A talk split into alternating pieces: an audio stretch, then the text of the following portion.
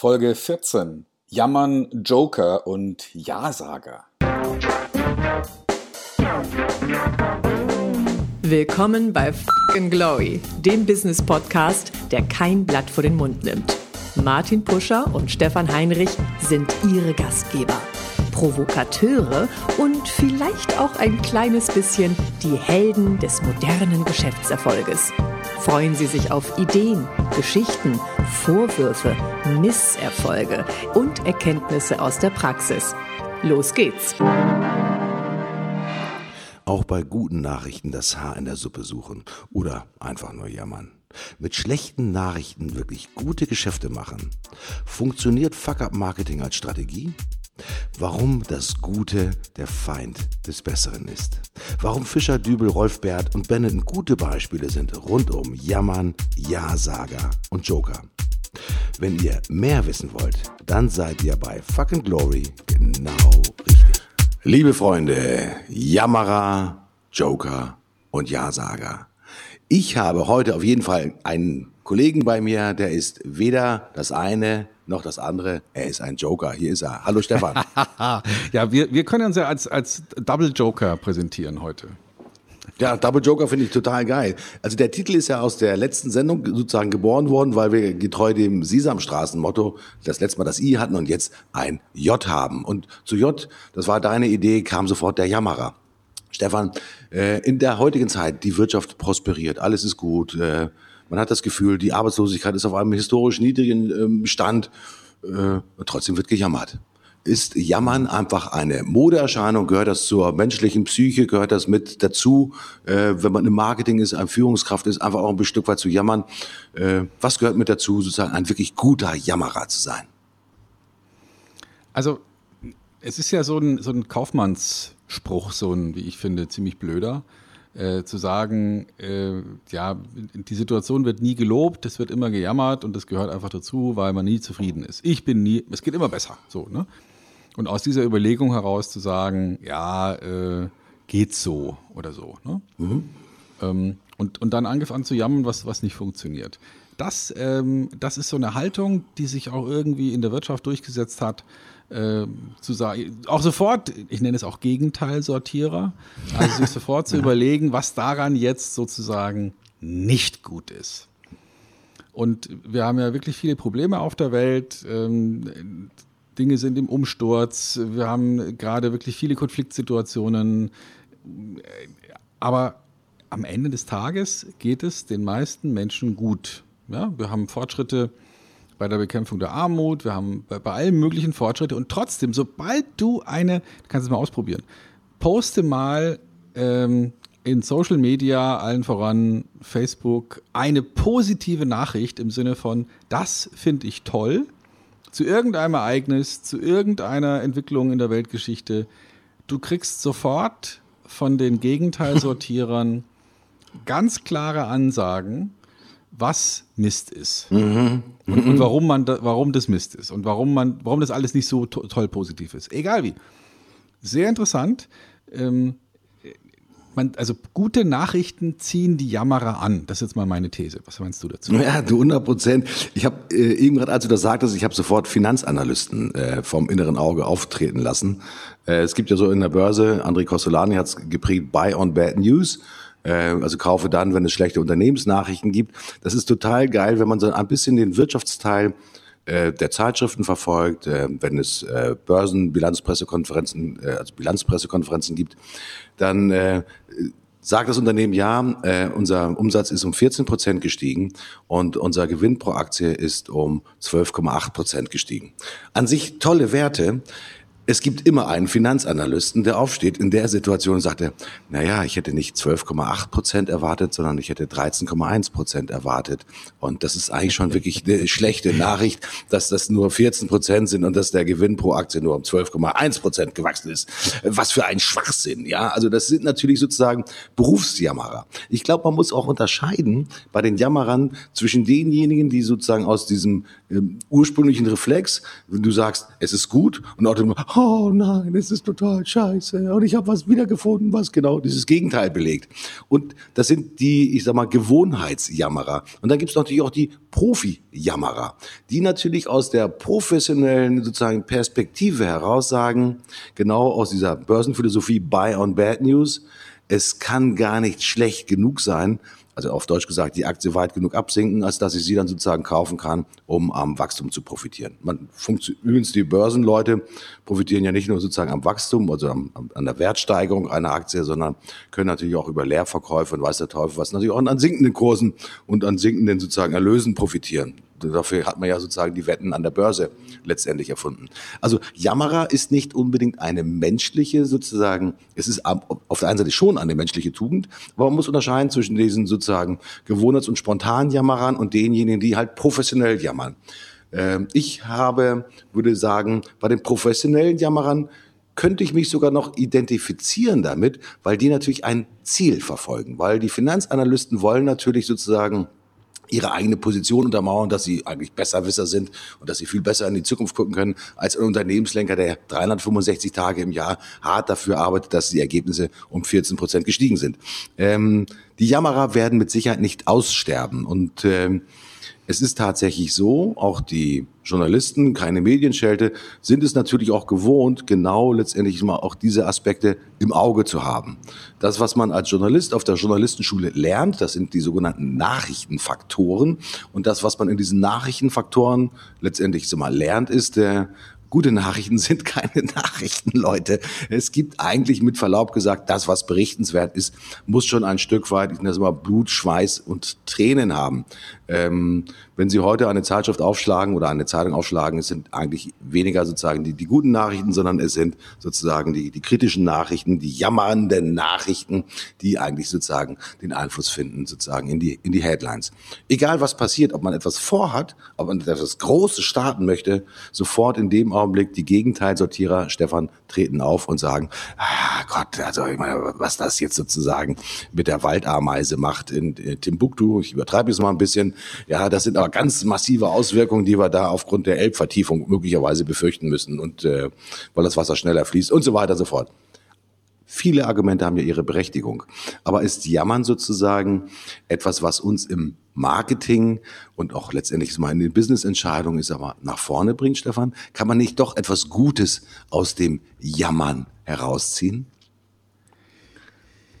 Ja, also äh, du hast es ja gerade gesagt, Journalisten kriegen ja beigebracht, dass, ähm, dass man sozusagen die schlechten Nachrichten besser verkaufen kann. Und also ich meine, was wäre denn, wenn, wenn die Bildzeitung titeln würde, heute alles prima? das kauft ja keiner. Ne? Also okay, das, da ist ja, da ist ja nichts drin. Ne? Mhm. Aber ähm, wir wollen schon auch die schlechten Nachrichten, oder sagen wir so, die schlechten Nachrichten erzeugen mehr Interesse. Vielleicht mhm. ist das die bessere Aussage. Mhm. Und wenn man sich also jetzt, ähm, also mir geht es so, wenn ich äh, auf einer längeren Autofahrt bin und, äh, und Nachrichten höre, ich kann es dann irgendwann nicht mehr hören, weil es ist nur noch, also es werden nur ähm, Nachrichten geboten von Dingen, die Mist sind. Mhm, mh. Und ganz selten findest du mal eine Nachrichtensendung, die über irgendetwas Positives berichtet, über, äh, über was, äh, also vielleicht mal in Tagesthemen als, als, als Schlusspunkt mal was Lustiges, aber ansonsten sind es eigentlich immer Punkte, die mit getragener Miene und sorgenvollen Mundwinkeln vorgetragen werden und wo alles Mist ist. Mhm. Und das ist nicht gut. Darf ich da mal einen Kontrapunkt aufmachen? Also ja, wir, wir wissen natürlich, ähm, dass es diesen Mechanismus gibt und dass der unheimlich gut funktioniert. Deswegen werden äh, Nachrichten geguckt, deswegen werden Zeitschriften gekauft und so weiter und so fort. Da könnte man ja als Unternehmen auf die Idee kommen, okay, ähm, wenn schlechte Nachrichten die Aufmerksamkeit von Leuten so massiv auf sich ziehen, warum berichte ich denn von meinem eigenen Unternehmen eigentlich nur permanent positive Dinge? Ja, da würde man ja sagen, das okay. Das ist eine interessante Idee. Ja, ich sage mal, oh, das ist ja furchtbar, das ist ja ganz schlimm. Und ich mh, mm, bin mir nicht sicher, ob ich das schon mal erzählt habe, ob ich die Geschichte des sogenannten Sorry Letters schon mal erzählt habe. Kannst du dich dran erinnern? Nein, ne? Nee. Nee, okay. Die, die musst du erzählen. Äh, Sorry Letter ist total geil. Wir haben nämlich sozusagen ein, eine schlechte Nachricht, schon ein bisschen länger her, wir haben eine schlechte Nachricht produziert. Und ähm, war damals junger Abteilungsleiter in, einer, in, in einem Marketingunternehmen, ein amerikanisches Unternehmen. Und wir haben gedacht, Mensch, äh, wir hatten eine sogenannte leichte Verschlechterung des sogenannten Service Levels. Der Service Level äh, bedeutet, ist mal, wenn du heute bestellt hast, ist morgen die Ware äh, unterwegs zu dir äh, nach Hause. Und äh, im Service Level wird gemessen im Prinzip, ich sag mal, wie die Akkuratesse. Das sollte immer bei 92 Prozent sein. Und wir haben festgestellt, dass das Service Level halt bei 89 Prozent war. Und wir haben dann Folgendes gemacht. Wir haben uns mal angeguckt, ich sag mal, bei welchen Kunden hat denn eine ja, ich sag mal, über einen Zeitraum von zwei, drei Monaten möglicherweise eine äh, verglichen mit dem Durchschnitt eine akute Verschlechterung sozusagen des, ähm, des Kaufverhaltens eingesetzt. Und haben gesagt, okay, da gibt schon welche. Und haben daraufhin den, sogenannten Sorry-Letter aufgesetzt und haben gesagt, okay, der Geschäftsführer, wunderschönes Papier, hat geschrieben, ich sag mal, meine sehr verehrten Kunden, ich möchte mich bei Ihnen entschuldigen. Äh, möglicherweise sind Sie auch davon betroffen gewesen, ja, dass unser Service-Level, ich sag mal, in den letzten zwei Monaten nicht ganz so war, wie wir uns das mal vorgestellt haben. Wir haben hart daran gearbeitet, diesen Service-Level wieder auf ein hohes Niveau zu bringen. Aufgrund der Tatsache, dass Sie möglicherweise ja, das mitbekommen haben, biete ich Ihnen einen, aus, einen einmaligen Rabatt an von 10% auf Ihre nächste Bestellung für die und die äh, Produktkategorien. Das Ding haben wir rausgeschickt, ich glaube so an 10.000, 12.000 Kunden, die sozusagen im Scope mit drinne waren. Das war eine meiner geilsten Marketingaktionen, die wir überhaupt gemacht haben, weil sozusagen diese sogenannten schlechten Nachrichten, die wir eigentlich dann ja auch nochmal dokumentiert haben, das war echt so, dass wir eine akute Verschlechterung dieses Service-Levels hatten, aber dann auch noch in Anführungsstrichen Leute, ich sag's mal ganz deutlich, zu Kreuze kriechen, ja. Der Geschäftsführer, der auf dem Papier sagt, ich entschuldige mich vielmals bei Ihnen, dass es bei uns nicht so gelaufen ist, wie es hätte laufen sollen. Und deswegen, weil Sie ja, darunter leiden mussten, gebe ich Ihnen hier diesen außergewöhnlichen Rabatt von 10 Prozent. Also das war der sogenannte Sorry Letter. Das war, ähm, ich glaube, es gibt ja immer so Mitarbeiter des Monats, wo du so eine riesengroße zusammenstehst.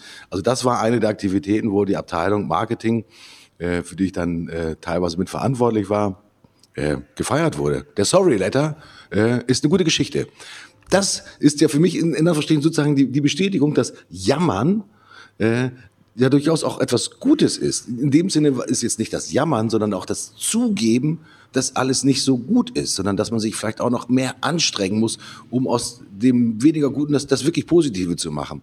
Ähm, Jammerer, das typische Wort, das war, das, darunter versteht man ja eigentlich so dieses, äh, dieses un ungnädig sein. Äh, ich glaube, dass man Jammern äh, in Anführungsstrichen auch mit äh, es könnte besser sein, auch übersetzen könnte.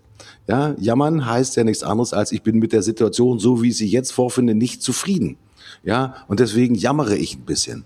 Ähm, könnte ja natürlich auch bedeuten, dass möglicherweise Unternehmen tatsächlich anfangen zu sagen, Leute, die sollen jetzt nicht jede Woche einen neuen Sorry-Letter rausschicken. Ich meine, das merkt natürlich auch jeder Kunde. Ja, aber im Prinzip dieses Instrumentarium gibt doch auch einfach zu, für dich als Unternehmen, wenn es wirklich etwas zu jammern gibt. Ja, weil du vielleicht eine schlechte Performance gemacht hast, aber warum das nicht auch dem Kunden signalisieren und dem Kunden letztendlich zu sagen, okay, ich mache mich auf den Weg, es besser zu machen. Wenn du treu zu mir bist und wieder einkaufst, ist aber alles super gut. Ist aber, dafür gibt's hier für die Produktkategorie halt einen außergewöhnlichen Rebate oder ein Goodie oder wie auch, wie auch immer. Also ich empfinde das manchmal als ehrlicher, ja, authentischer ist ein blödes Wort immer dafür, aber äh, auf jeden Fall ist es wirkungsvoller, nicht nur zu sagen, hey, super, ich bin der Superheld und tralala auf der Bühne rumtanzen, sondern zu sagen, nicht alles ist so toll, äh, wie ich mir das gewünscht habe. Und wenn Sie darunter gelitten haben, helfen Sie mir auch mit Ihrem Feedback und was ich in Ihrem Einkauf, das letztendlich besser zu machen. Also es fun funktioniert. Haben wir den Nachweis erbracht gehabt. Jammerer. Ähm, Stefan. Ja, das finde ich, finde ich wirklich eine Idee, die wir mal zu Ende denken sollten. Ist es, also wir haben ja rausgearbeitet, äh, schlechte Nachrichten dominieren, weil sie sich besser verkaufen. Punkt. Mehr Aufmerksamkeit, mehr Interesse. Positive Nachrichten machen die Unternehmen meistens selber. Also mhm. eine, eine PR-Abteilung ne, würde wahrscheinlich nicht auf die Idee kommen, ein Wir haben es verkackt Pressemeldung rauszugeben. ja? Das wäre dann, das würde, die würden versuchen, das irgendwie positiv darzustellen, obwohl es natürlich nicht positiv ist. Mhm. Mhm. Aber nur als Marketing-Gag fände ich es spannend, sich eine Strategie zu überlegen, als Unternehmen, um ganz bewusst für die jeweilige Zielgruppe eine schlechte Nachricht rauszuhauen und dadurch die entsprechende Reichweite zu kriegen. Mhm. Finde ich total interessant. Mhm. Werden wir mit Sicherheit ausprobieren, da bin ich fest davon überzeugt. Und, äh, und das mal für verschiedene Marketing, für verschiedene Werbestrategien, vielleicht sogar für Anzeigenmotive ausprobieren. Warum mhm. nicht? Warum mhm. nicht? Ich meine, es sind ja auch schon viele gescholten worden für solche Dinger. Vielleicht erinnerst du dich an eine bilddominierte Kampagne, die Benetton mal gemacht hat. Mhm, mh. Vielleicht kannst du dich erinnern. Mhm. Ähm, da waren dann ganz abs, also wirklich shocking Fotos zu sehen mhm, von mhm. einem sterbenden ähm, AIDS-infizierten Menschen, der wirklich äh, in letzten, offenbar in den letzten Zügen war. Von, ähm, es waren Leichen zu sehen aus irgendwelchen Kriegsgebieten. Also es waren wirklich absolute Schockbilder, die wir eher in den Nachrichten, vermuten, Nachrichten vermuten würden. Und die hat Benetton verwendet, um für die bunten Pullover, die sie damals verkauft haben, zu werben. Mhm.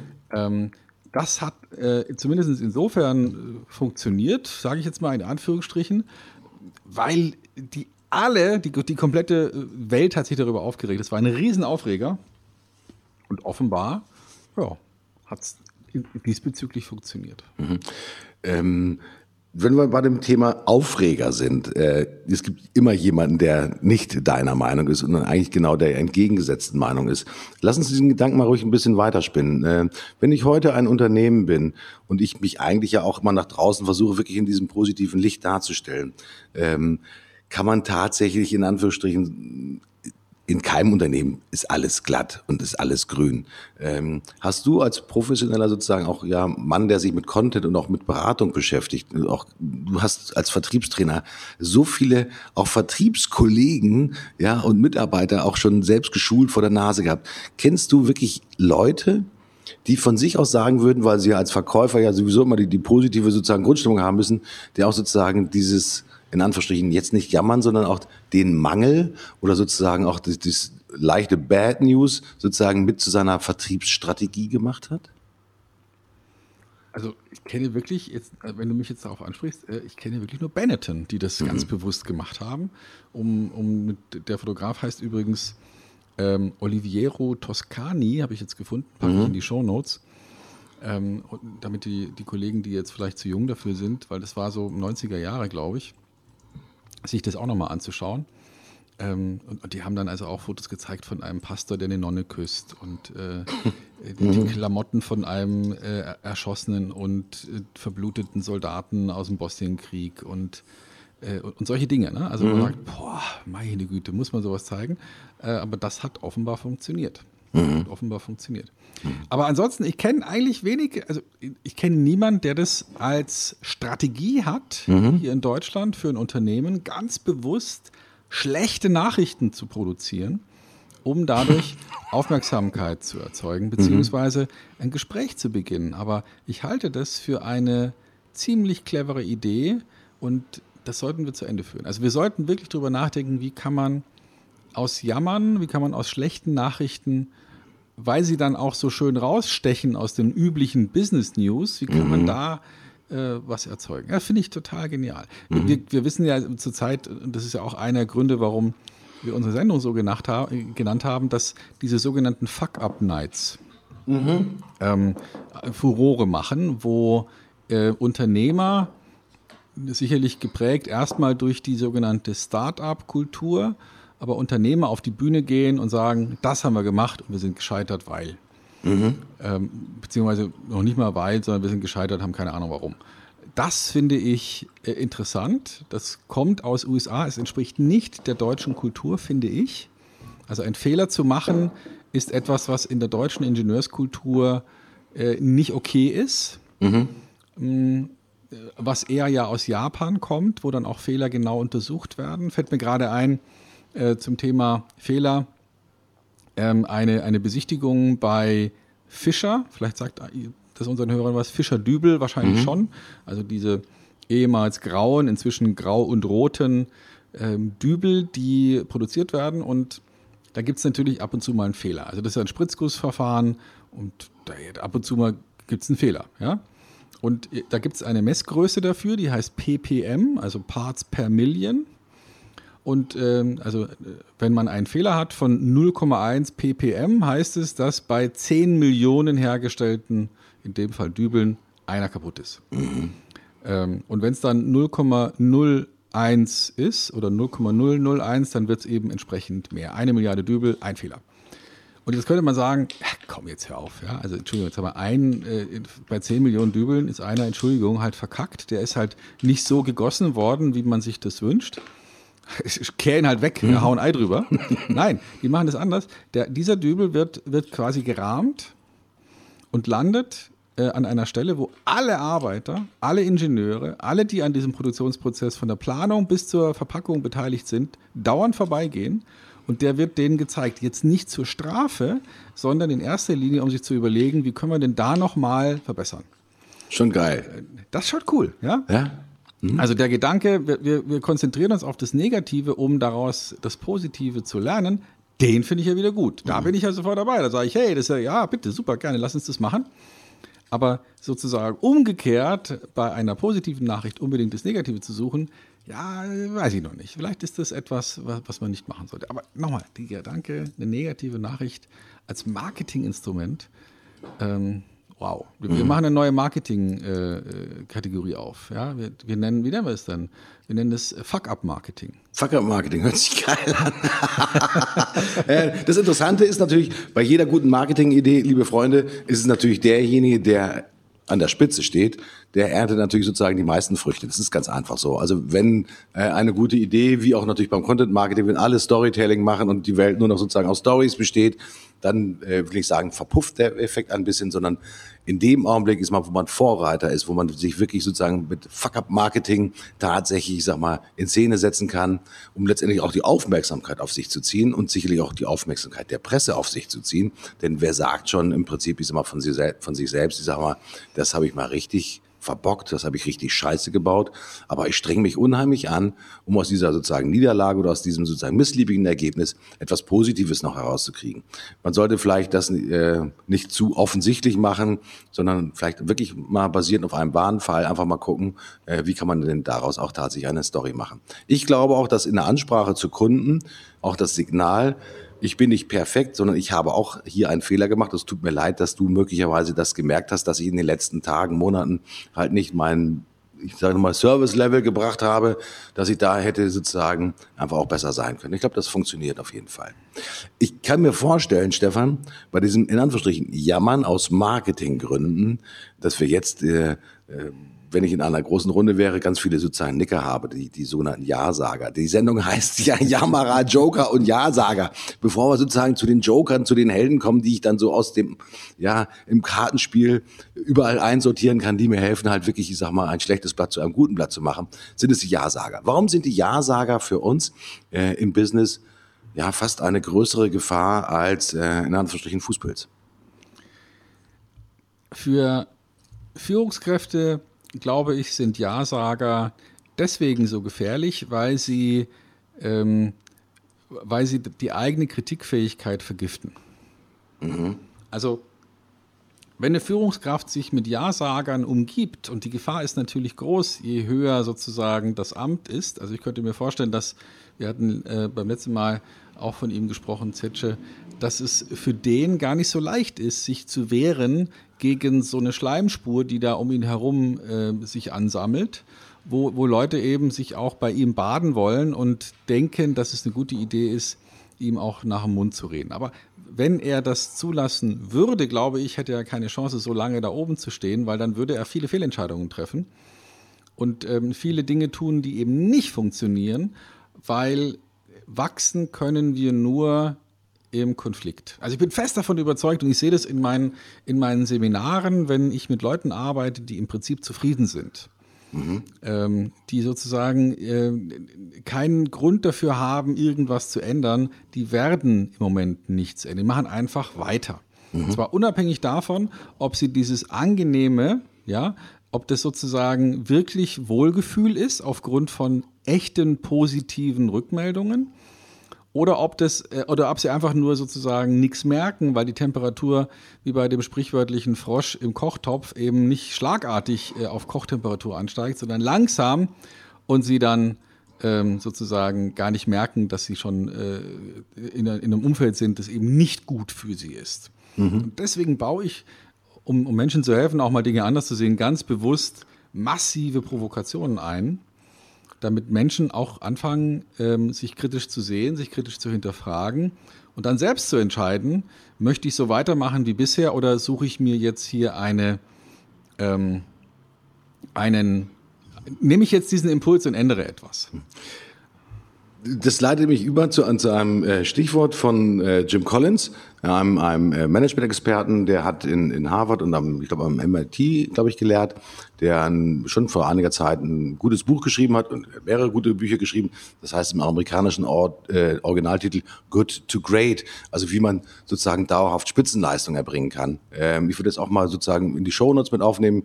Ich kopiere das mal rüber, dass man das hier auch nochmal sehen kann. Der hat in seiner Studie Folgendes festgestellt, hat gesagt, Ihr kennt ja alle das Stichwort, das Bessere ist des guten Feind. Also ja, mach es besser. Und er hat gesagt, eigentlich ist es genau andersrum. Ja, das Gute ist des besseren Feind. Weil wenn du zufrieden bist, also wenn du sozusagen nicht diesen Grad sozusagen des Letzten aus dich herausgequetscht hast, weil du kannst immer besser werden. Weil gut ist ja gut. Weil ich möchte dann ja auch nichts ändern. Warum soll ich die Situation besser machen? Weil es geht mir ja gut. Das ist natürlich auch die Situation tatsächlich auch sozusagen des verwalteten Stillstands, was du auch gerade gesagt hast. Also das Gute ist des besseren Feind. Drehen wir mal dieses Stichwort um und dann treffen wir eigentlich den Nagel auf den Kopf, weil Bequemlichkeit und Zufriedenheit, äh, wir alle schätzen das. Wir wollen auch alle glücklich sein, wir wollen alle zufrieden sein. Aber in dem Augenblick, wo wir so richtig zufrieden sind, sagen wir, oh, das kann jetzt eigentlich immer so bleiben.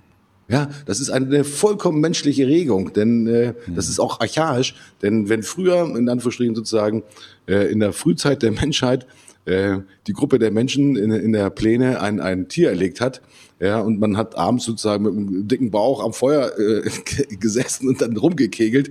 Ja, da war doch die Welt in Ordnung. Da habe ich doch nicht drüber nachgedacht, ich sag mal, wo morgen sozusagen äh, das nächste sozusagen äh, Wildtier erlegt werden kann, sondern da war in dem Augenblick alles okay. Ähm, erst dann sozusagen, als die Lagerung sozusagen möglich war, das Vorplanen, ja, dann war sozusagen Verbesserung drinne. Aber wenn ich mich gut fühle, dann habe ich gar keine sozusagen Lust zu ändern. Und ich glaube, das ist auch sozusagen das kleine Gift, das Ja-Sager auch immer gerne sozusagen in Marketingaktionen oder in die Unternehmen halt reinsteuern, weil Ja-Sager sagen vielleicht Ja, entweder weil sie Schiss haben vom Chef, abgewatscht zu werden, wenn sie etwas Unliebsames sagen, oder weil sie sagen, es soll eigentlich alles so bleiben, wie es ist, weil ich fühle mich wohl in dieser Rolle und da soll sich eigentlich bitte nichts dran ändern. Und jede Veränderung wäre für mich sozusagen schädlich.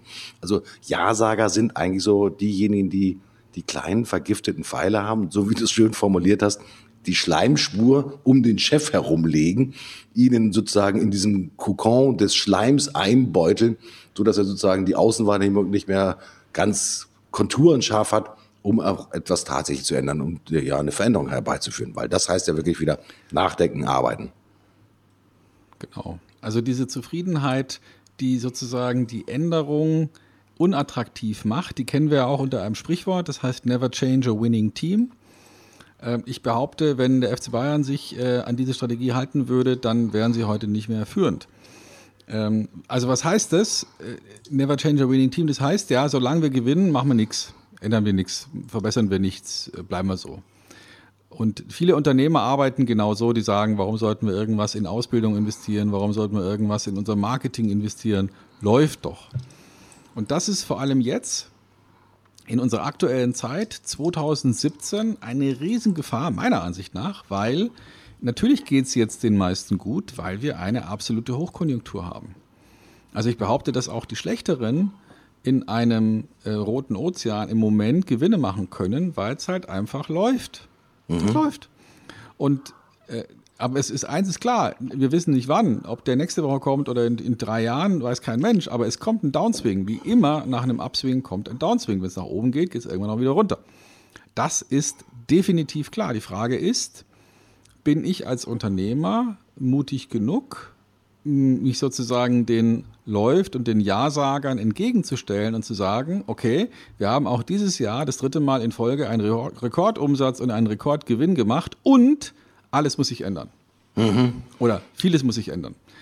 Diesen Mut zu haben, als Unternehmer, als Führungskraft, äh, nach dem Motto, ja, wir hatten Erfolg und wir müssen trotzdem was ändern, das glaube ich, ah, da muss man schon ausgeschlafen sein. Da muss man auch, vielleicht geht es auch nur mit Lebenserfahrung, weil die meisten jungen Leute, die jetzt ein, zwei, drei, fünf Jahre an Bord sind, in welchem Unternehmen auch immer, erst die Karrierestufen hinter sich haben, wenn man denen sagt, es kommt ein Downswing, dann sagen die, was meinst du damit? Ja, weil das haben die nie erlebt. Also vielleicht muss man als Unternehmer oder als Führungskraft ein, zwei Mal solche Situationen erlebt haben, wie, ich sag mal, 2001 oder andere Momente, wo plötzlich irgendwas passiert, was keiner vorher gesehen hat oder was niemand äh, sehen konnte oder was man vielleicht auch gesehen hat, aber es nicht sehen wollte. Und da macht's bumm und plötzlich ist die Wirtschaft in einer völlig anderen Situation. Und, äh, und die, die Methoden von gestern funktionieren heute nicht mehr. Und das sich zu überlegen in einem Moment, wo es einem gut geht, wow, mhm, also da habe ich größten Respekt vor Unternehmern, wenn die zu so einem Zeitpunkt Entscheidungen treffen und sagen, okay, uns geht's gut, uns ging's gut, und vieles muss sich ändern, damit es uns morgen auch noch gut geht. Ich glaube, dass auch diese Unternehmer eine gewisse Bescheidenheit einfach auch haben, nämlich eine Bescheidenheit und Respekt letztendlich mal vor der Zeit. Ja, weil ich sag mal, derjenige, der immer nur sozusagen dann auf der Bühne steht, wenn es halt super gut ist, ja, das ist schon äh, ein, ein Gift, in Anführungsstrichen, dass man sich aufsaugen kann. Ja, mhm. das, äh, wo man die Klaköre und die Applausgeber und die Ja-Sager um sich herum sammelt und sagen, ja, das, das möchte ich ewig so haben. Ich möchte ewig sozusagen der Held sein. Ich kenne eigentlich keinen Manager, äh, der nicht auch sozusagen diese persönlichen Niederschläge auch erlebt hat. Es gibt's immer wieder. Und äh, diejenigen, die es frühzeitig auch sozusagen gemerkt haben, weil sie auch sozusagen auf Konfliktsituationen auch offen zugegangen sind, also sich nicht nur mit Ja-Sagern umgeben haben, die haben letztendlich immer im Durchschnitt besser abgeschnitten. Auch übrigens eine Erkenntnis aus der Studie von Jim Collins, also ich kann das Buch nochmal nachhaltig äh, empfehlen, Got to Great, hat das in sieben Management Principles zusammengefasst, die sich relativ leicht äh, anhören und auch relativ leicht zu befolgen sind, wenn man denn letztendlich sich darauf einlassen will, um dauerhaft zu den Besten zu gehören. Ja, Ja-Sager, Entschuldigung, Stefan, sind natürlich diejenigen, die auch wir im, im Marketing auch unheimlich häufig sehen. Ähm, wenn man auch heute sozusagen in, in diesen großen Meetings zusammensitzt, wie häufig wird denn auch wirklich noch gestritten? Äh, gestritten und letztendlich ist mal um die beste Lösung zu haben. Äh, das hat ja nicht nur etwas damit zu tun, dass man jetzt mal aufbrausend ist oder anfängt laut so rumzukrakehlen, sondern ja diesen diesen kritischen Diskurs auch tatsächlich zu haben. Ich erlebe das immer wieder, wenn ich auch Mitglied einer größeren Gruppe bin, wenn ich sozusagen mit dabei, sind, äh, dabei bin, da sehe ich unheimlich viele sozusagen einfach nicken, ich will nicht sagen teilnahmslos, aber wo ist sozusagen dieser kritische Diskurs? Und ich glaube, dass es ganz wichtig ist, auch so im Team Spirit auch genau zu gucken, dass man auch in der richtigen Gruppenkonstellation zusammensitzt. Ähm, du kannst es vielleicht als Management-Trainer und als äh, Vertriebsexperte sowieso bestätigen. Wo wächst denn eigentlich die größte Fruchtbarkeit? Doch nicht dann, wenn alle einer Meinung sind, sondern dann, wenn wir so wie du, stellvertretend sozusagen kritische Aspekte mal reinhaust in so eine Geschichte, provozierst, wo die sagen, oh, was hat der Heinrich da gesagt? Das kann doch nicht wahr sein. Furchtbar. Ja, also wenn wir sozusagen aus unserer will ich sagen, Alltagsliturgie ein Stück weit herausgeholt werden und dann letztendlich mit Impulsivität, ja, und vielleicht angeleitet durch Kreativitätsform, einfach auch mal sozusagen abseits der normalen Denkwege uns bewegen, um einfach zu gucken, was ist denn möglich? Denn der Ja-Sager sagt, ich habe alles erreicht, was ich haben wollte und lass mich bitte in Ruhe und das ist so sein. Aber wir als Unternehmer wollen noch mehr erreichen. Wir wollen noch etwas Neues erreichen. Wir wollen doch in einer neuen Welt auch noch bestehen und außergewöhnlich erfolgreich sein. Wie identifiziere ich Manchmal ist ja sozusagen die Zustimmung des Ja-Sagers ja auch berechtigt. Aber wie identifiziere ich denn, Stefan, aus deiner Erfahrung heraus, wer will mir eigentlich nur sozusagen das Ohr abkauen ja, den Schmalz sozusagen um mich herum, mich in so einem Kokon äh, wählen. Äh, wie identifiziere ich denn solche Leute? Und wie kann ich auch sicherstellen, dass ich, wenn ich in so einer Gruppe bin, einfach von einem guten Set an Leuten umringt bin, ja, die mir als Unternehmer helfen, einen deutlichen Schritt nach vorne zu gehen? Tja, also das ist, das ist wahrscheinlich ein, in Anführungsstrichen, Geheimnis, das jeder gerne ähm, für sich lösen möchte, der Unternehmer ist. Hm. Ähm, also ich habe natürlich keine endgültige Antwort anzubieten, aber ein paar Ideen dazu. Ich könnte mir vorstellen, dass, ähm, dass es eine gute Idee ist, nicht nur Leute einzustellen, die so ähnlich sind wie Papa. Also die, dieses, äh, was man früher ja gerne gemacht hat, dass man sagt, so, ich suche jetzt, ich bin Unternehmer, ich war erfolgreich, ich suche mir jetzt jemanden, der so ähnlich ist wie ich und den stelle ich dann ein, weil das ist dann gut. Mhm. Also ich persönlich bin fest davon überzeugt, dass Wachstum was zu tun hat, auch mit Reibung und mit Konflikten und mit Weiterentwicklung. Ähm, aus einer Zufriedenheit ergibt sich keine Innovation. Aus, aus, ähm, ich sag mal, einem Schlaraffenland, äh, da entstehen keine Erfinder. Also Erfindungen, Weiterentwicklungen, Verbesserungen entstehen auf der Basis von Unzufriedenheit. Und deswegen mhm. glaube ich, ist es eine gute Idee, sich als Unternehmer jetzt nicht Nörgler, aber durchaus Leute reinzuholen, die in der Lage sind und die genügend Standkraft haben, zu sagen, nee, ist ich anders. Mhm.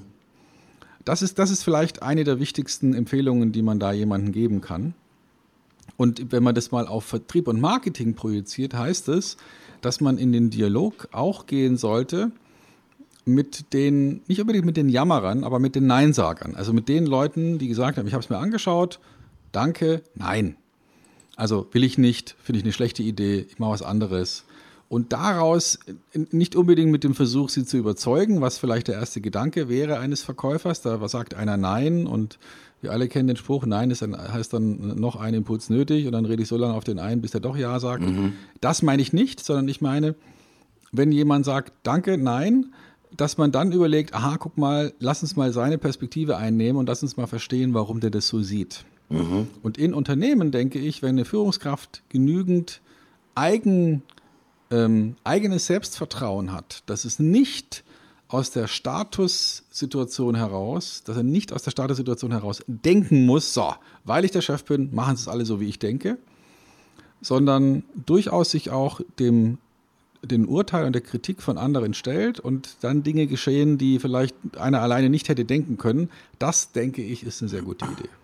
Mhm. Also Ja-Sager müssen ja nicht unbedingt immer die Schleimer sein, sondern das ist, äh, ich glaube, auch immer wieder so die Erkenntnis in der Differenzierung. Äh, in welchen Situationen passiert tatsächlich so etwas, äh, mhm. so ein Ja-Sager. Wovor ich tatsächlich Schiss habe, ich glaube, das geht, geht jedem von uns so, dass ich halt einfach ja, geblendet werde, sozusagen, auch von, von, von der Innensicht. Und äh, ein, ein gutes mhm. Instrument ist tatsächlich immer wieder, setz dich mit deinen kritischen Kunden auseinander. Ähm, der kritische Kunde, ich, jeder, der im Business drin ist, hat seine Lieblingskunden. Das ist ganz einfach so. Ja, die Lieblingskunden, will ich sagen, da hat man sich dran gewöhnt, äh, man weiß, wie die funktionieren, man weiß auch, wann die nicken, so dieses typische sozusagen, der Vertriebsmann wirft ihm die Argumente hin oder gibt ihm die Möglichkeit, dass der Kunde immer nur nickt und alles findet er super. Äh, das ist auch ein bisschen ein Credo dafür, sich auch tatsächlich mit den Kunden zu beschäftigen, die halt nicht immer sofort Ja sagen, sondern die auch mal anstrengend sind. Weil man lernt am meisten, ich glaube, über sein eigenes Unternehmen. Mir geht das übrigens auch so. Ja, hm. wenn ich mich mit den Kunden auseinandersetze, die, die sagen, also Pusher, du bist ja wirklich eigentlich ein ganz netter, aber ich sag mal, irgendwie das, was du hier uns offerierst, naja, das, das, das funktioniert fein nicht so. Das funktioniert auch bei uns nicht. Äh, Wohl wissend, dass man dann natürlich auch die Entscheidung treffen muss als Unternehmer, will ich es auch diesem Kunden recht machen? Will ich auch diesem Kunden die beste Performance geben, die ich äh, zu geben in der, in der Lage bin? Oder sage ich ganz einfach, das, was der will, ist halt Träumerei und dann keine Ahnung. Äh, aber das ist für mich auch nochmal ein Credo. Leute, geht nicht nur dahin, wo ihr garantiert euer Nicken abholt, sondern geht auch dahin, wo euch an, an Verstrichen äh, Kritik auch entgegenschlägt, weil diese Kritik und sozusagen diese Dinge, die da passieren, machen euch aufmerksamer, letztendlich mal für die Dinge, die ihr in eurem Unternehmen noch besser machen könnt. Und eins kommt noch mit hinzu, in den Zeiten der Digitalisierung, ja, wo wir heute auch sozusagen auch für, für Beratungs- und für Contentleistungen nicht immer nur den physischen direkten Kontakt haben. Wir sitzen ja nicht immer sozusagen dem Kunden im Gespräch und dem Meeting gegenüber. Ist es natürlich auch wichtig, Instrumente zu etablieren, ich sage mal, von, von der Befragung, ja, von, von äh, Webkonferenzen und so weiter und so fort, guckt den Leuten immer wieder ins Auge und hört einfach auch zu. Letztendlich ist mal, um auch da von den Kunden nicht nur auf der Ja-Sager-Seite bei den Kunden zu sein, sondern bewusst auch mal wieder sozusagen die kritischen Kunden und die Nein-Sager auch tatsächlich zu identifizieren und daraus zu lernen. Ja, hab schon wieder Pathos in der Stimme, furchtbar. Ach, Kinders. Furchtbar. Ja, ja, ja. Ehrlich. Mhm. Neben, ja, vielleicht, ja. vielleicht ist es, also ich, ich komme nochmal zurück auf den, auf den Fischer-Konzern, von dem ich es jetzt auch bei der letzten Sendung, glaube ich, schon mal hatte. Ähm, ich erinnere mich da an ein Erlebnis, ähm, das ich im November letzten Jahres, also 2016 hatte. Da haben wir nämlich ähm, ein, ein, intensives Gespräch geführt mit dem ähm, noch, sagen wir mal, Geschäftsführer des Unternehmens, dem Klaus Fischer, dem mhm. Sohn des Unternehmensgründers, der äh, zum 1. Juli 2017 angekündigt hat, aus der Geschäftsführung auszuscheiden und das äh, anderen zu übergeben. Ähm, und er hat, äh, er hat ja dieses, dieses äh, ich habe vorhin gesprochen, diese Part per Million und da genau reinzuschauen und woran haben wir, können wir lernen. Ähm, und er hat äh, sein Know-how in Japan aufgebaut aus diesem Kaizen-Gedanken, mhm. aus diesem Verbesserungssystemsgedanken, wo man ja wirklich den Fehler sucht und eben nicht Ja sagt zu allem. Und ähm, interessant ist, dass er äh, ein, ein, großer, obwohl er ja eigentlich nicht jetzt ein, ein Mensch ist, dem man jetzt ein Psychologiestudium äh, zutraut, sondern eigentlich eher ein Ingenieur, der so eine äh, Idee hatte, dass man ein Unternehmensleitbild äh, entwirft und dem er sich selbst auch unterwirft. Mhm. Also das heißt, sein Gedanke ist nicht, dass man sagt, okay, ich, wir machen so, wie es der Chef will, was vielleicht in vielen so mittelerfolgreichen Familienunternehmen der Fall ist, so, wo, der, wo der Gründer sagt, ja, ich bin, ich habe das Ding gegründet, ich habe es groß gemacht, also das, was ich denke, ist richtig. Sondern das ganz bewusst sozusagen transparent zu machen, wie Entscheidungen fallen und, und anderen äh, Mitarbeitern die Gelegenheit zu geben, zu sagen, hey Chef, hier ist etwas, was, äh, was sozusagen nicht zu unseren Grundsätzen passt oder hier ist etwas, was nicht zu unserer Strategie passt oder hier ist etwas, was wir verbessern müssen, egal wer die Idee hatte, sodass man also nicht in den, in den Zwiespalt gerät, ei, ei, ei, wer traut sich, die Idee des Chefs zu kritisieren. Mhm. Sondern man hat sozusagen als Unterstützung ein Konzept, eine, ein Leitbild, eine, ein Grundgesetz in Anführungsstrichen, dass man heranziehen kann, wenn man entdeckt, oh, da passt jetzt gerade was nicht, und dass man sozusagen hochheben kann und sagen kann, hier müssen wir was ändern, weil. Und das ist dann egal, wer jetzt sozusagen den Fehler gemacht hat oder wer das verursacht hat. Es ist der Gedanke, wir müssen den Fehler verbessern. Und da eine, kommt noch eine Idee, die ich, die ich gerne den Hörern schenken möchte, kommt aus der Luftfahrt. Ähm, da sind Fehler ja bisweilen tödlich. Und deswegen, ähm, und aber trotzdem ist ja nun mal menschlich, sozusagen auch Fehler unter den Tisch zu kehren. Also sagen, oh, ich habe es nicht gesehen, hast du es gesehen, okay, komm, drüber wegatmen, ja, aussitzen. Und da gibt es einen Gedanken, der völlig anders ist als in vielen anderen Industrien. Man wird nicht als Überbringer der schlechten Nachricht sozusagen bestraft, sondern man wird bestraft, wenn man die schlechte Nachricht kannte und sie nicht weitergereicht hat. Also das mhm. heißt, die, die Sanktion kommt nicht dadurch, dass man einen Fehler gemacht hat, sondern die Sanktion kommt, weil man einen Fehler geheim gehalten hat. Mhm. Mhm. Und daraus ergibt sich eine völlig andere ähm, Haltung im Unternehmen. Wenn ich heute, wenn wir beide zusammenarbeiten und wir sind Kollegen und wir haben uns vielleicht auch angefreundet und dann sehe ich, du hast einen Bock geschossen. Mhm. Dann ist ja der Gedanke da, zu sagen, ja, da halten wir mal einen Ball flach, den versuchen wir mal irgendwie auszubügeln und dann machen wir nichts. Mhm. Weil wir ja befreundet sind, ja, weil wir uns kennen. Äh, oder weil ich dir jetzt vielleicht auch nicht ans Bein pinkeln will. Vielleicht bist du auch demnächst mein Chef und so. Also vielleicht, da gibt es viele Überlegungen, wo man vielleicht daraus schließen könnte, komm, den bügeln wir mal weg. In der Luftfahrt ist es völlig anders. Du wirst nicht dafür bestraft, dass du den Fehler sozusagen gemeldet hast, egal wer den Fehler gemacht hat, selbst wenn du den selbst gemacht hast, sondern du wirst dafür bestraft, wenn du ihn kanntest und nichts getan hast. Und das finde ich einen interessanten Aspekt, könnte vielen Unternehmen äh, gut zu Gesichte stehen, diese, diesen Umgang mit Fehlern und Kritik einzubauen und, und eben nicht die, das unter den Tisch zu kehren und vielleicht so ein bisschen im Ja-Sagertum zu sein, so nach dem Motto, ja komm, hat der Chef einen Bock geschossen, aber da halten wir jetzt mal die, die, die Klappe, weil ähm, das ist dann einfacher für uns, sondern eben zu sagen, hey, stopp, halt, ich habe was gefunden, das müssen wir lösen, sonst gehen wir als Unternehmen vor die Hunde. Mhm. Äh, ich finde das total geil. Es erinnert mich sofort an eine Geschichte, die ich persönlich erlebt habe. Ähm, war Marketingdirektor in einem Unternehmen in Westdeutschland äh, und es ging darum, ich sag mal, für, für einen großen Handelskonzern, ich sag mal, eine neue Marketingunterstützung auszurollen. Und äh, ich war als derjenige, der auch die sogenannten Werbegelder des Herstellers mit organisiert und verwaltet hat, dafür verantwortlich, letztendlich für die Finanzierung dafür Sorge zu tragen. Ich kann mich daran erinnern, dass wir das durchgerechnet hatten und so weiter und so fort. Und ich habe äh, ich bin kein Jurist, wir haben mit Juristen zusammengearbeitet. Ich habe ein ganz, ganz wesentliches Detail in diesem Vertrag wirklich übersehen. Äh, was dazu geführt hat, dass wir ähm, nehmen wir mal so zwei beliebige Zahlen, halt nicht diesmal 200.000 Euro an Kosten aufwenden mussten, sondern plötzlich 400.000 äh, Euro an Kosten aufwenden mussten. Was sozusagen in meiner äh, auf mein Marketingbudget natürlich negativ durchgeschlagen hat. Als ich das registriert habe, was da für ein, entschuldigt bitte, mega Bockscheiß, Mist, Kack, Fressen, Fuck gelaufen ist, ja, da hätte ich mir fast in die Hose gepisst. Ich sag's mal so ganz dramatisch. Ich sage, ey, das ist ja mal richtig eine dicke Latte. Ja, äh, für die einen ist vielleicht 200.000 viel, für die anderen mag es wenig sein. Äh, wenn ich mit Geld sozusagen verantwortungsvoll arbeiten muss und ich diesen Fehler sehe, ist es total irre, das auch tatsächlich bei sich selbst zu registrieren. Was ist passiert? Wie, wie bin ich damit umgegangen? Ähm, ich glaube, ich habe zwei Tage gebraucht. Ich habe von links nach rechts das Ganze nochmal durchgerechnet und gemacht und getan, ob ich da nicht irgendwas Falsches, kann ich die Situation noch retten? Nein, ich konnte die Situation nicht retten. Ich war sozusagen mit 200.000 in den Miesen.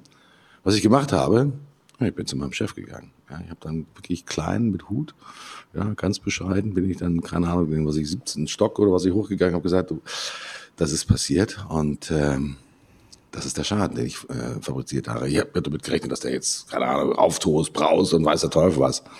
Der hat eigentlich, ich glaube, nur zwei Sätze gesagt und vielleicht war das auch die größte Strafe. Erstens, Martin, das war wirklich scheiße. Von dir hätte ich das eigentlich nicht erwartet. Und das Zweite, was er gesagt hat, ich denke mal, das kriegst du hin und du wirst am Jahresende sicherlich ist mal die Schade wieder ausgewetzt haben. Also, weiter geht's. Ja, und mhm. natürlich ist es so gewesen, was heißt natürlich, also es war Anstrengung, äh, äh, erstmal ist mir natürlich sozusagen ein riesengroßer Stein vom Herzen gefallen, tatsächlich. Ja, es hat natürlich dann irgendwie am Ende des Jahres hat es auch hingehauen, dass wir das sozusagen irgendwie kompensieren konnten und so weiß der Teufel was. Aber diese Fehlerkultur, ich finde das so geil, wie du das auch so formuliert hast. Das ist, glaube ich, nicht nur bei den, in Anführungsstrichen, äh, lebenskritischen Industrien wie der Luftfahrtindustrie so. Ähm, ich sag mal, wenn wir schlechte Entscheidungen treffen und wir es versuchen unter dem äh, Deckel zu halten, irgendeiner trägt immer einen Schaden. Ja, und wenn wir es versuchen sozusagen an die Oberfläche zu bringen, auch mit Demut, auch mit Bescheidenheit und auch letztendlich ist mal mit dem Eingeständnis auch des eigenen Scheiterns, ah, ich hoffe, dass es in den meisten Fällen gut geht. Es wird sicherlich Chefs geben, die, die hacken einem dafür die Hände ab oder kleine Finger oder was auch immer dann abgehackt werden kann. Das ist natürlich dann auch bitter und böse. Und es gibt sicherlich auch Unternehmen, die wegen ja, 10, 10 Cent aus der Kaffeekasse, die genommen werden. Ich glaube, das ein Unternehmen bei Schlecker war das, glaube ich, so. Ich glaube, das kann man jetzt, glaube ich, sagen. Die gibt es nicht mehr so im Markt. Da war das Thema Misstrauen und auch sozusagen ja, äh, da liegt eine Pfandflasche und die wird eingelöst und 25 Cent werden dafür sozusagen in die Kaffeekasse getan. Dafür sind Mitarbeiter auch schon sozusagen gekündigt worden. Schwierige Situation, ohne Frage. Ja, aber heißt für mich nichts anderes als, ja, versuchen wir die Welt ein bisschen besser zu machen und äh, letztendlich, ich sag mal, die Ja-Sager ein bisschen zurückzudrängen und auch ein bisschen mehr sozusagen die positive Aufrichtigkeit eigentlich äh, in den Vordergrund zu stellen. Es äh, lohnt sich. Die Engländer sagen übrigens dazu, haben ein schönes Sprichwort, what goes around comes around. Also mhm. auf Deutsch gesagt, äh, das Leben ist schon ein Kreislauf und das, was du an guten Dingen äh, machst, wird sich in deinem Leben auch wieder auszahlen. Die Engländer sagen übrigens allerdings auch, you have to pay for everything. Ähm, auf Deutsch gesagt, wenn du, wenn du Scheiße baust und sozusagen das versuchst, unter dem Deckel zu halten, irgendeiner wird's rauskriegen und dafür wirst du mal richtig abgewatscht. Das ist sicherlich bei den Kollegen, äh, ich sitze ja hier in Hamburg und äh, wer die Geschichten rund um die HSH Nordbank kennt, das ist eine nicht, mhm. nicht enden wollende Krisengeschichte, wo ich glaube, dass das Thema der persönlichen Verfehlungen von einzelnen, ich sage mal, hochkarätigen Managern sicherlich schon echt da Kracher war. Äh, aber anyway, wir wollen ja nicht nur sozusagen jetzt sozusagen das Negative haben. Ja, wir haben die, über die Ja-Sager gesprochen. Stefan, du ahnst schon, was ich jetzt sozusagen in der in dem Ärmel habe. Wenn ich das jetzt rausziehe, da habe ich einen Joker. Ja, der Joker ist da. Der Joker ist ja natürlich nicht nur die Figur aus Batman, der Joker sozusagen des Verrücktens äh, von Jack Nicholson und Heath Ledger, ja, in unnachahmlicher Art und Weise letztendlich verkörpert, sondern der Joker ist ja sowas wie der, ja, der Player in jedem Spiel, in jedem Kartenspiel. Du kannst ihn hinstecken, wo du willst. Er passt in jede sozusagen Kartenreihe und er macht dich sozusagen außergewöhnlich glücklich und versetzt dich in eine Erfolgsrolle. Wir brauchen mehr Joker, Stefan. Wer ist denn dein Joker? Den ja, du Joker, gerne hättest. Joker ist, ist natürlich jetzt äh, natürlich der erste Gedanke vielleicht für viele der Joke, also das Lustige. Ähm, und äh, mir fällt dabei aber auch der Hofnarr ein. Mhm. Also der Hofnarr war ja im Altertum der einzige, der nicht nur Gesänge vortragen durfte und sollte und, und den König oder den, den Adeligen zu erfreuen, sondern er war auch der Einzige, der, der einfach mal seine Meinung sagen durfte. Mhm. Ohne Angst zu haben, dass er dafür einen Kopf kürzer gemacht wird. Und vielleicht sind die Joker die Leute, die wir brauchen, auch in der Industrie und in der Wirtschaft, um äh, Dinge zu sagen, die anders sind. Ja, die, die vielleicht auch mal Ideen haben, die crazy sind, die man möglicherweise nicht direkt umsetzen kann. Nee, geht einfach nicht. Aber die, äh, die Gedanken in eine ganz bestimmte Richtung lenken. Und das finde ich in höchstem Maße interessant. Es gibt ähm, einen, ähm, einen gewissen Professor Bert, vielleicht sagt ihr das was. Mhm. Ähm, Rolf Bert? Der mal, ja, genau, Wolf. Mhm. Wolf oder Rolf? Rolf, Bert. Ich, Rolf Bert. Ja, genau, mhm. Rolf. Äh, ich schaue gerade nochmal nach. Der ein ähm, Buch geschrieben hat, ich glaube, es war in den 80er, 90er Jahren. Das hatte den schlichten und ergreifenden Titel Erfolg. Und in diesem, in diesem Buch hat er etwas Interessantes gemacht. Er hat äh, sogenannte Erfolgsrezepte mh, hm, durchdrungen. Und das war echt eine coole Idee, fand ich einfach schon die Herangehensweise, wie er das gemacht hat. Er hat nämlich gesagt, ich gucke mir mal die Erfolgsrezepte von richtigen, echten Führern, Lenkern und Managern an. Also ich mhm. schaue mir an, ähm, was, was, woran halten die sich? Was sind deren ähm, Ideen, die nicht nur theoretisch relevant sind, sondern die sie tatsächlich nehmen. Also die sie auch wirklich nachweislich umsetzen. Und äh, ich habe jetzt hier gerade nochmal die Zahlen rausgesucht. Er hat insgesamt 116 Geschäftseinheiten untersucht, ähm, einigermaßen aufgeteilt auf Mittelstand, Großunternehmen und multinationale Konzerne und hat 437 Führungskräfte, Vorstand, Vorstandsvorsitzende, zweite, dritte Ebene befragt und ähm, hat die sozusagen gebeten, doch mal zu sagen, was sind denn die Rezepte, die euren Erfolg ausmachen, an die ihr euch haltet und hat dann geprüft, machen die es auch wirklich und hat die wieder rausgekürzt, die nur sagen, dass sie es tun, aber nichts tun. Und hat dann überlegt, okay, und wie kann man jetzt möglicherweise objektiv Erfolg messen anhand von Unternehmensdaten? Und hat sich dann solche Werte rausgesucht wie Kapitalrendite, Umsatzrendite, Liquidität, Innovation und verschiedene andere Sachen. Also relevante Größen. Und was ich jetzt interessant fand, äh, wenn man sich nämlich anschaut, was waren denn die aller, aller, aller, aller, aller wichtigsten Faktoren, dass man da doch einige Überraschungen erlebt. Mhm. Also zum Beispiel solche Sachen wie, ähm, wir haben eine Lernkultur, oder wir haben extre extreme Kundennähe oder sowas oder wir haben ein vergütungsrelevantes Management bei Objectives, auf Deutsch äh, eine, eine variable Bezahlung, die was zu tun hat mit Zielerreichung.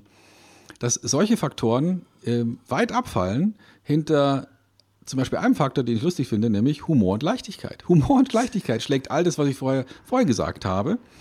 Äh, und Vorgesetzte dienen ihren Mitarbeitern als Führungsprinzip, fand ich auch äh, wesentlich erfolgreicher als das, was ich vorher gesagt habe. Aber ähm, wertvoller als all das waren fünf Faktoren.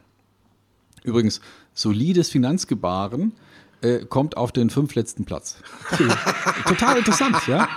Oder Ordnung regiert die Welt hat den schlechtesten Platz. Ja, okay. Aber, aber die fünf Königswege, und da ist eben der aller, aller, aller erfolgreichste, ergänzendes Aufeinanderzugehen. Und das finde ich total spannend, weil er hat dann, weil es eben der wichtigste Faktor war, nochmal genauer nachgeguckt und überlegt, ja, was gibt es denn für unterschiedliche Typen, die ergänzend aufeinander zugehen sollen?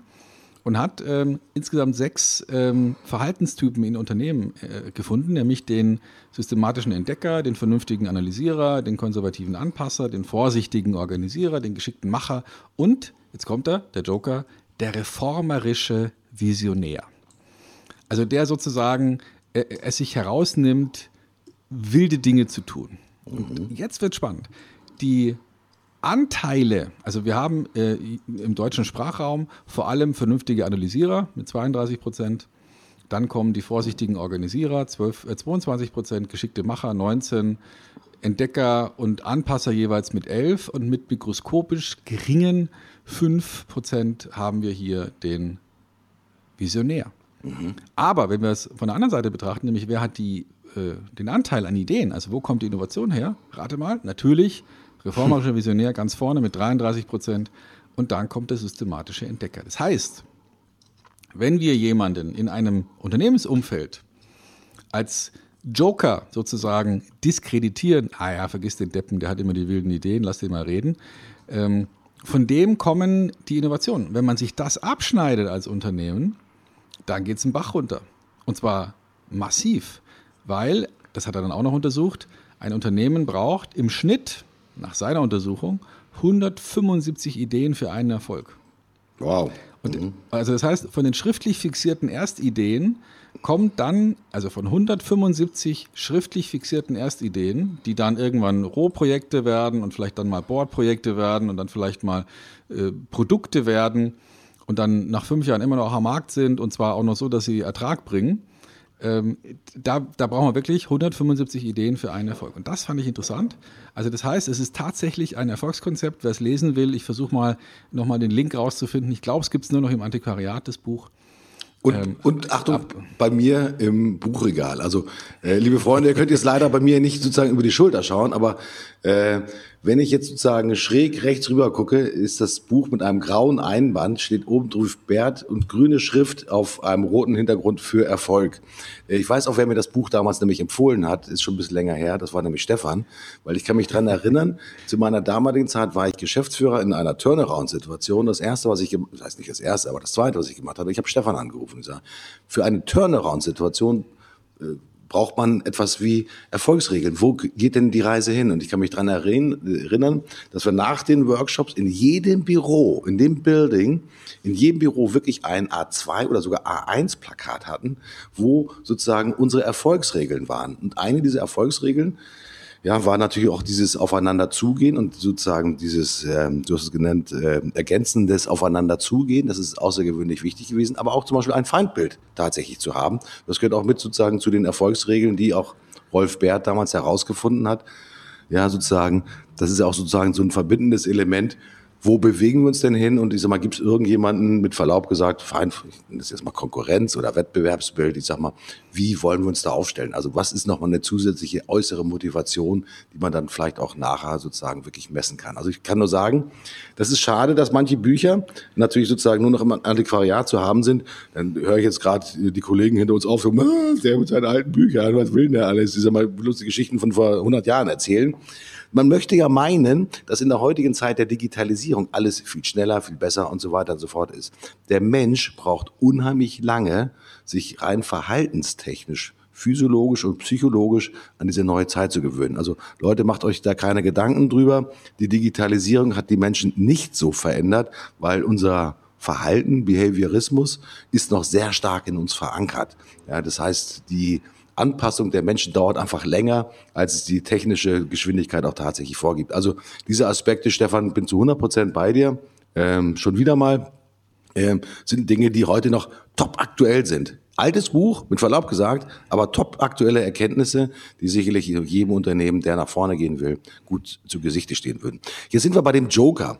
Es ist bei demjenigen, der mit äh, ja, reformerischer Vision auch immer wieder sozusagen äh, im Unternehmen, ich sage es auch mal, für Unruhe sorgt. Er sorgt ja nicht immer nur für Furore, sondern er sorgt ja auch für Unruhe. Äh, das, was du gesagt hast, dass 175 Ideen äh, benötigt werden, um einen Erfolg zu machen, ist ja eine enorme Zahl. Das kann bei dem einen Unternehmen kann es besser sein, vielleicht 20 zu 1, beim anderen ist es vielleicht 300 zu 1.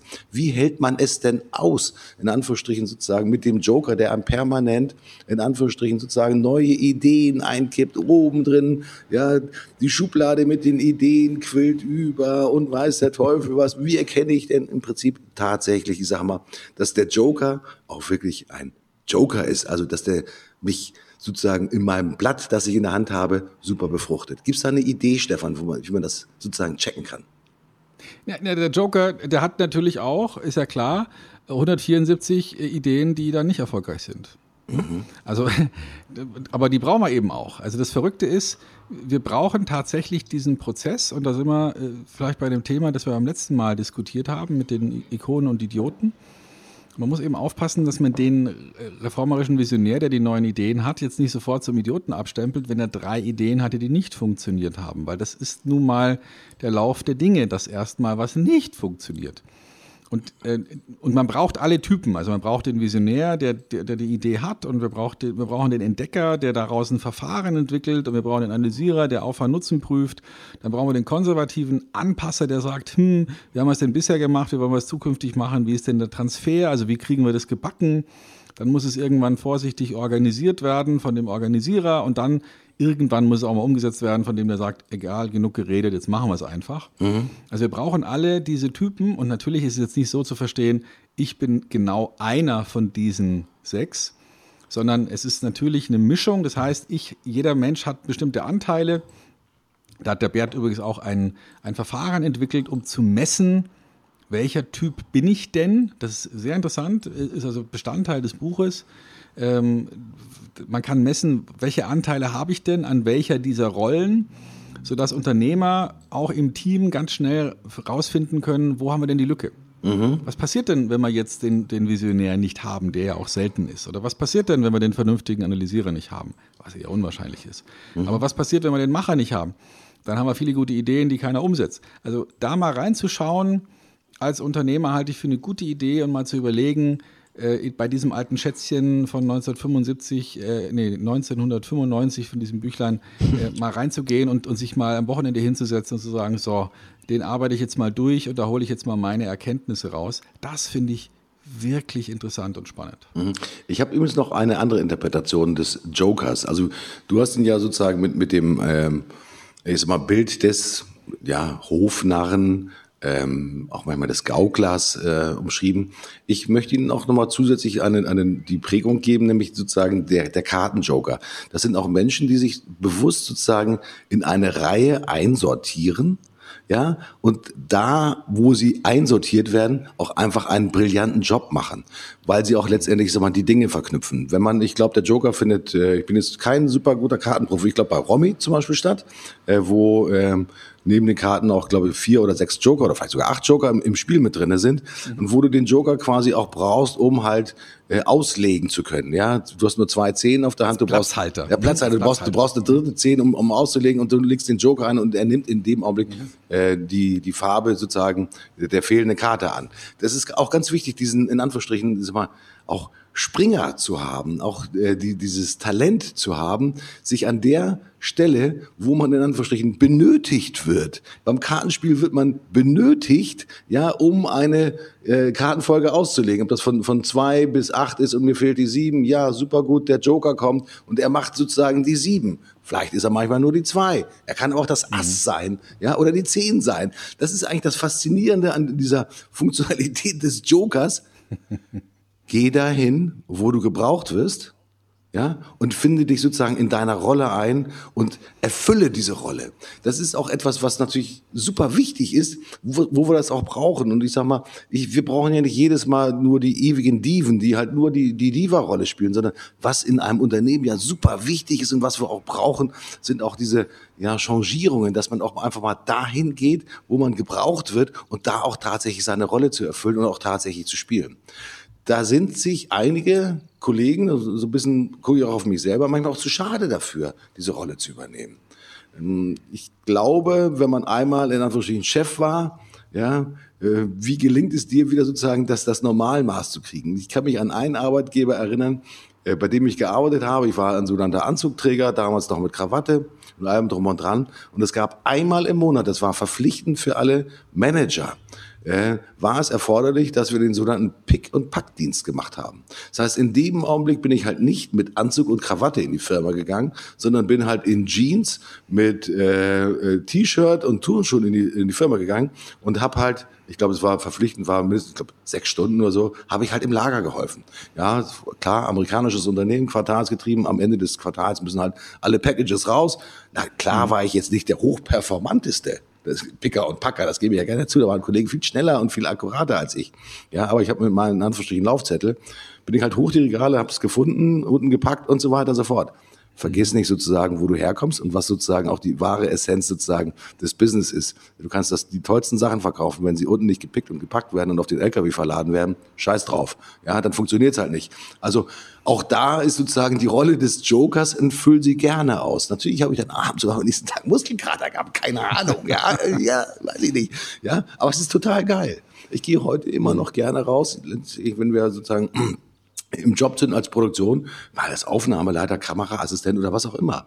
Weil ich möchte natürlich auch einfach sehen, ich sag mal, wie funktioniert das draußen? Ja, wie kann ich auch sozusagen die Leute, die den eigentlichen Job machen, was ich Kameramann oder Aufnahmeleiter, wie kann ich die bestmöglich unterstützen? Ich lerne übrigens jede Menge permanent dazu.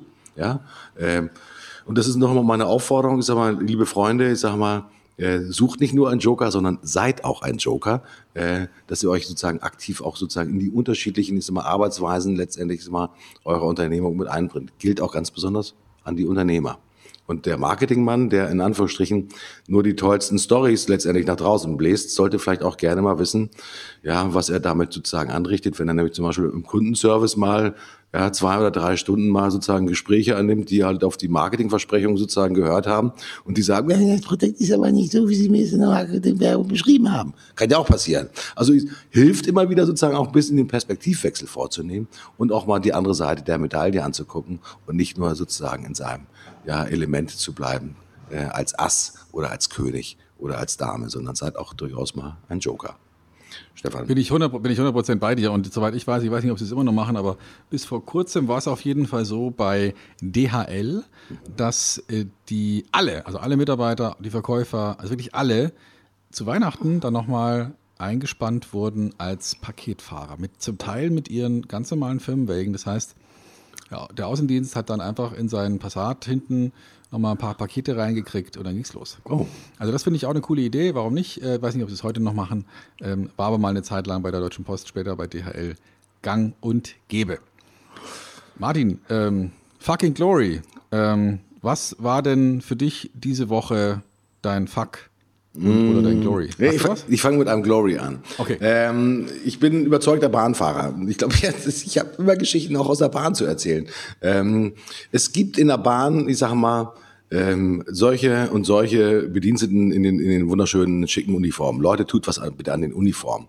Ähm, ich bin letzte Woche von Berlin zurückgefahren nach Hamburg, war schon relativ spät abends und ich habe selten einen so fröhlichen, gut gelaunten, Mann gehabt, der sozusagen den Service äh, in den Abteilen gemacht hat. Der hat mit jedem Kunden, ich nenne es aber mal mit jedem Fahrgast, diesmal ein kleines Schwätzchen gehalten, ihn positiv angesprochen. Es war plötzlich sozusagen in diesem Abteil, wo vorher sozusagen so so ein bisschen Brummelatmosphäre war, war plötzlich sozusagen eine sowas von lebendige Atmosphäre, wo plötzlich dann sozusagen auch über den Gang hinweg gesprochen wurde, weil ganz einfach ein positives Klima äh, entstanden ist, ist mal aufgrund dieser Fröhlichkeit, die dann aufgrund sozusagen dieses Mitarbeiters der Deutschen Bahn, ich habe den Namen leider nicht gemerkt, entstanden ist. Für mich übrigens ist genau diese Persönlichkeit auch ein Joker, um bei diesem Thema zu bleiben. Das war für mich ein außergewöhnlich positives Erlebnis, ihn sozusagen wahrzunehmen und vor allen Dingen zu sehen, was er für eine Wirkung innerhalb dieser Community der, der Fahrgäste im Waggon hatte. Also sozusagen Kommunikation über Tische und Bänke hinweg. Absolutes sozusagen Glory meiner letzten Woche gewesen. Was war dein Glory? Ja, also ich bin ja, ich, ich leuchte ja quasi noch. Ähm, wenn du mich sehen könntest, würdest du sehen, wie sehr ich leuchte von innen, weil ich bin ja äh, wirklich erfüllt zurückgekommen von einer Woche in Spanien diesmal vom Club 55. Wir treffen uns einmal im Jahr im Kreise ähm, erlauchter Kollegen, die sich alle mit Vertrieb und Marketing beschäftigen. Und ich habe also eine Woche wirklich geniale Vorträge und geniale Ideen, geniale Kollegengespräche hinter mir kann nur jedem empfehlen, da mal äh, auf die Seite zu schauen, club55-experts.com. Ähm, einmal im Jahr, wie gesagt, ist die Möglichkeit, dorthin zu gehen. Das kann man nicht buchen, man kann da nicht hingehen, sondern man muss von Mitgliedern gefragt werden. Die Mitglieder sind aber auf der Seite gelistet, da kann man ja mal gucken, ob man ein oder zwei kennt. Kleiner Tipp, ich bin ein Mitglied. ich frage dich, Stefan, ja. Ja, und, und man kann äh, also hingebeten werden, wenn man, wenn man von zwei Mitgliedern unterstützt wird, also ganz klassisch, um auch wirklich zu überlegen, wen wollen wir da haben und wen nicht. Und, äh, und das ist ein, ein wirklich dicht gepackter Ähm, man kann sagen, es ist eine Woche unter Freunden, weil wenn man so eng dann auch eine Woche pro Jahr miteinander arbeitet, dann, dann freundet man sich auch an. Viele weitere Verbindungen kommen dann auch aus den Kreisen. Ich habe aus dem Kreise der Mitglieder viele auch wirklich echte Geschäftsfreunde, mit denen ich auch viele andere Dinge zusammen mache. Und das ist für mich äh, einfach war toll, weil ich kann nur jedem empfehlen, sich so einen Kreis zu suchen von Leuten, mit denen man sich ohne ähm, ohne Angst, ohne irgendein Blatt vom Mund zu nehmen, austauschen kann, echtes Feedback kriegt, echte Kritik kriegt. Also auch ich muss einen Vortrag halten, ich habe einen gehalten und kriege dafür eine knallharte Wertung. Und wenn die schlechter ist als X, dann droht auch der Ausschluss aus dem Club, weil dann einfach sozusagen, man will keine Pappnasen da drin haben.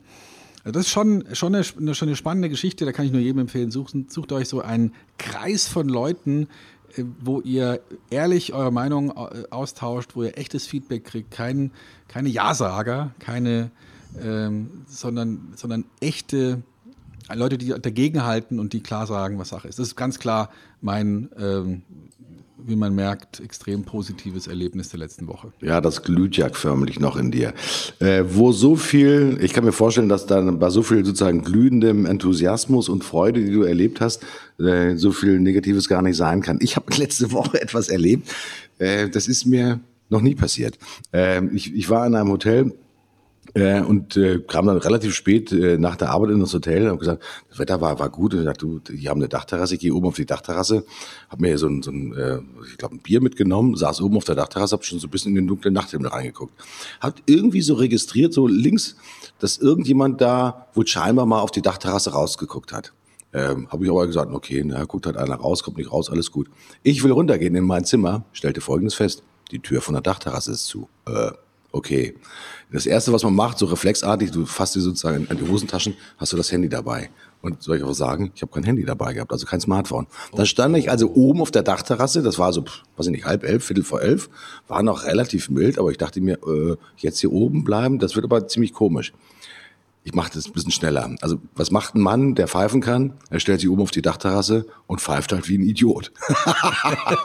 ich pfeife oben rum und weiß der Teufel was. Dann geht unten im, das war so ein Innenhof und unten im ersten Stock äh, geht ein Fenster auf und ein, ein, eine Dame in so einem Bademantel guckt raus und guckt, wo kommt das Pfeifen her? Ich winke von oben wie ein Idiot. Also man, das, das ist ja ein Schauspiel. Das, du siehst auch aus wie ein Idiot, keine Ahnung. Hilfe, Hilfe, Hilfe. Dann sage ich, helfen Sie mir bitte, ich bin hier oben eingeschlossen. Der Typ kam hoch, ja, la, la, la und so weiter. Sofort macht die Tür auf und sagt, oh, das tut mir aber leid. Das war das Einzige, was er gesagt hat. Ähm, ich habe in dem Augenblick ist mir, entschuldigt bitte, das linke Ei aus der Hose rausgefallen. Ähm, wenn ich nicht hätte pfeifen können und äh, wenn ich, ich sag mal, auch nicht hätte mich so laut artikulieren können, hätte ich wirklich diese Scheißnacht auf der Dachterrasse zugebracht. Und ich hätte zumindest erwartet, dass das Hotel nicht nur sagt, oh, das tut mir aber leid, sondern das Hotel mir sagt, äh, Herr Puscher, das ist aber uns sowas von peinlich, ja, dass es hier passiert ist. Das nächste Bier geht auf uns, der Champagner geht auf uns oder was auch immer. Also sozusagen eine angemessene äh, Entschuldigung und vielleicht auch Wiedergutmachung, ja, was heißt Wiedergutmachung, des sozusagen emotionalen Schadens, den ich erlitten habe. Da kam aber nichts. Ähm, Hotel war toll, aber ich sage mal, Kundenfreundlichkeit und sozusagen das Eingestehen eines Mangels war ja keine Absicht. Ich sag mal, das hätte ich mir ein bisschen anders vorgestellt. Ist kein richtig hartes Fuck, ja, aber das hätte ich besser gemacht. Und deins? Das, das kann mir gut tun. Ich habe keins. Ich also bin äh, wirklich, ich leuchte immer noch. Vielleicht habe ich was Schlechtes erlebt letzte Woche. Pff, kann mich nicht mehr erinnern. Äh, bei mir glüht's noch. Ne? Aber das, was du da erlebt hast, meine Güte, das ist ja schon relativ nah an der Körperverletzung. Also wenn die da keinen Prozess haben, ich meine, ich kann ja verstehen, dass man dahingehend zusperrt, dass man sagt, wir wollen nicht, dass da einer noch, noch mal hochgeht, aber von außen das Ding zumachen, ohne zu prüfen, ob da einer drauf ist. Hei, hei, hei, hei, hei, hei. Unglaublich. Das ist ja uiuiui. Mhm. Schwamm drüber Blues. Stefan, wir sind mit dem J sind wir fast durch. Äh, wir sind sozusagen auf den letzten Metern und äh, Zentimetern sozusagen der Sendung. Ich kann mir vorstellen, wir haben uns ja so ein bisschen darauf verständigt, dass wir nach dem Sesamstraßenprinzip das Alphabet mal durchmachen. Das mhm. nächste, der nächste Buchstabe, der käme, wäre nach meiner äh, Empfinden das K. Was mhm. fällt dir denn zum Thema K ein? Martin, ich bin Verkäufer, bei K fällt mir nur eins ein. Kunden, Käufer und Klienten. Wie geil ist das denn? Darf ich, ich weiß nicht, ob wir noch einen dritten dazu machen können. Kämpfer. Fällt mir auch noch mit ein. Also es gibt ganz viele Dinge rund um das K. Also liebe Freunde, lasst euch überraschen. Auf jeden Fall beim nächsten Mal gibt es was mit K, mit Kunden, Klienten und Käufern und vielleicht auch ein paar Kämpfer. Ich sage ganz herzlichen Dank an euch fürs Zuhören und ich sage schon mal Tschüss, bis zum nächsten Mal. Lieber Martin, vielen Dank. Ich sage auch Tschüss, bis zum nächsten Mal und dann werden wir das K durch den Podcast treiben. Ich freue mich drauf. Bis dann. Tschüss.